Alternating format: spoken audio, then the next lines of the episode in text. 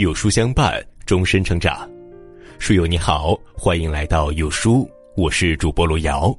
今天跟大家分享的文章叫做《微信上从来不发朋友圈，不是低调，十有八九是这四种人》。一起来听。你有没有过这样的经历呢？刚加一个微信好友，总是忍不住好奇，先翻看一下他的朋友圈，来一个初步了解。然而很多时候却一无所获，这个人要么设置了三天可见，要么朋友圈里空空如也，什么也没有。我们不禁诧异：难道大家都不发朋友圈了吗？前段时间呢，微信公布了一组数据，每天有十点九亿人打开了微信，有七点八亿人刷朋友圈，但是呢，却只有一点二亿人发朋友圈。也就是说，在生活中。有百分之九十的人不发朋友圈了。其实，不发朋友圈的人并非性格孤僻或是太过低调，他们很可能是这四种人：第一，认清生活，拒绝无效社交。知乎上有一个热门回答：“人为什么越长大越沉默？”有一条高赞回答说：“因为有些人无话可说，有些话无人可说。”年轻的时候。我们总急着和全世界发生联系，朋友越多越好，身边人越多越热闹。可是走着走着才发觉，人的悲欢并不相同，没有必要把所有人都请进生命里。问答评论区里，网友沉默的羔羊分享了自己的故事。他说自己曾经很喜欢发朋友圈，大到工作就业，小到吃吃喝喝，都会晒出来和大家分享。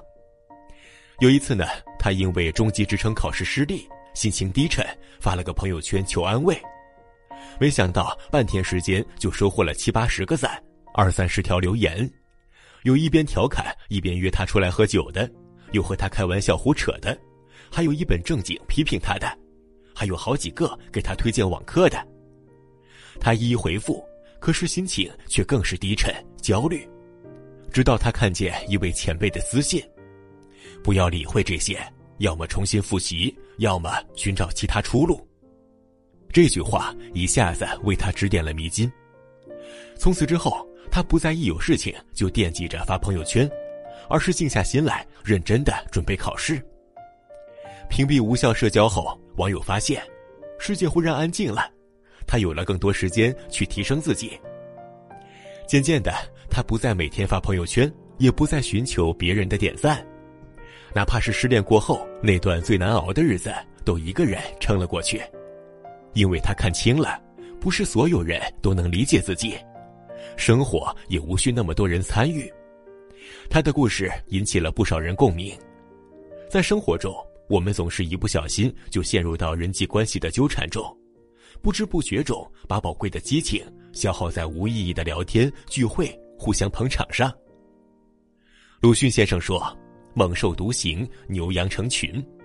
真正强大的人早已屏蔽了外界的纷扰，独行于自己的世界里。第二，内心通透，不盲目攀比。前段时间呢，发现一位女性朋友很久没有更新朋友圈，我不免感到诧异。在此之前，她可是一天五六条在朋友圈里直播生活的人。早上孩子赖床了，中午做了拿手好菜了。工作上被同事气晕了，或者是外卖小哥很暖心了。总之呢，你想知道他在干嘛，看他的朋友圈便一目了然。对于他近期的反常，我私聊了他，没想到却引来了他的一顿吐槽。不久前，他看见朋友圈里有人晒出孩子拿了市级的三好学生，一想到自己的孩子只拿到了区级，感觉一下子被比下去了。于是呢，一连几天，他把孩子的各种证书和奖状都找了出来，一一发圈。后来啊，他接孩子放学，听见几个家长议论：“快被文文妈烦死了，朋友圈里天天晒孩子，好像全世界就他女儿最棒。”哎呦，可不是嘛！真想屏蔽他。听见别人这么说自己，他的脸上青一块白一块，站在原地不知所措。他这才意识到。自己的行为居然如此肤浅，又令人生厌。回家之后，他开始反思，自己发朋友圈的初衷是要记录生活，没想到却陷入了攀比的怪圈。看见别人晒孩子，他就比着晒；看见别人去旅游，他也必须晒一下游玩的照片；看见别人买了包，他呢也晒出了自己的大牌围巾。比着比着，自己活成了现在的样子。他决定不再发朋友圈了，也不再频繁的刷朋友圈了。我看过这样一句话：人生是公平的，每个人被分配的苹果都被咬过一口，只是被咬的位置不同罢了。生活的维度有很多，无意义的对比只会徒增烦恼。内心通透的人早已学会了看淡，不必活在别人的阴影下。也不必羡慕他人生活里的风景，自己生活的美好，用心体验即可。别在攀比中迷失了自己。每条鱼生活在不同的海域，每个人也都有各自的精彩。第三，懂得务实，不虚假做人。我看过这样一段故事：女孩悠悠每天醒来的第一件事就是化妆。女生爱美本无厚非，可是悠悠化妆堪称换脸。每天化妆呢，她要花两个半小时，从洗发、洁面、底妆到假睫毛、眼妆、修容，她像是站在镜子前的雕刻师，对着自己的脸精雕细琢。而这一切的目的，只是为了当天能拍几张美照发朋友圈，收获来自网络世界的追捧和夸赞。她每天都沉浸其中，难以自拔，可放下手机回到现实，却又陷入到极度的自卑和惶恐中。每次卸完妆，她仿佛一秒钟被打回丑小鸭的原形，完全丧失了面对真实世界的勇气。人如草木，脱离了生活的土壤，便无法扎根生存。经过痛苦的挣扎，悠悠终于决定做个真实的人，大胆的站在阳光下。他说：“我不完美，完美多苍白啊！可是我又很完美，我完美的成了我自己。”这个出自女性独白剧。听见他说的故事，一度引发热议，人们开始思考：我们到底多久没有回归现实？我们为什么在网络世界中扮演别人？明明没多少积蓄，却在朋友圈顿顿晒大餐；明明很孤独，却表现的知交遍天下；明明不喜欢热闹，却总爱在朋友圈里当捧场王。真实的做自己的确很累，但是伪装着生活其实更累。越来越多的人疲于伪装，他们明白，人只有双脚踩实了土地，才能迈出稳健的步伐。很多时候，我们不发朋友圈，不过是想短暂的逃避虚拟的世界，回到真实硬朗的现实中。第四，关注内心，远离喧嚣。网上有人问，不发朋友圈的人是出于什么心态？有网友回复。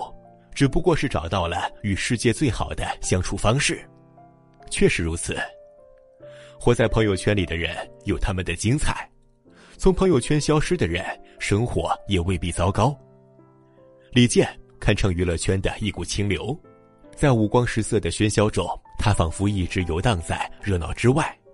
有一次参加节目，有人想加他微信好友，没想到李健却说：“我没有微信。”随即，他掏出了手机，大家才发现，李健的手机居然不是智能手机，功能也就是打电话、发短信。他调侃说：“我这么智能，要手机何用呢？”曾经，李健也用过智能机，可是发现安装了社交软件后，自己的生活总是受干扰，他会不自觉的去刷朋友圈，去关注别人在做什么。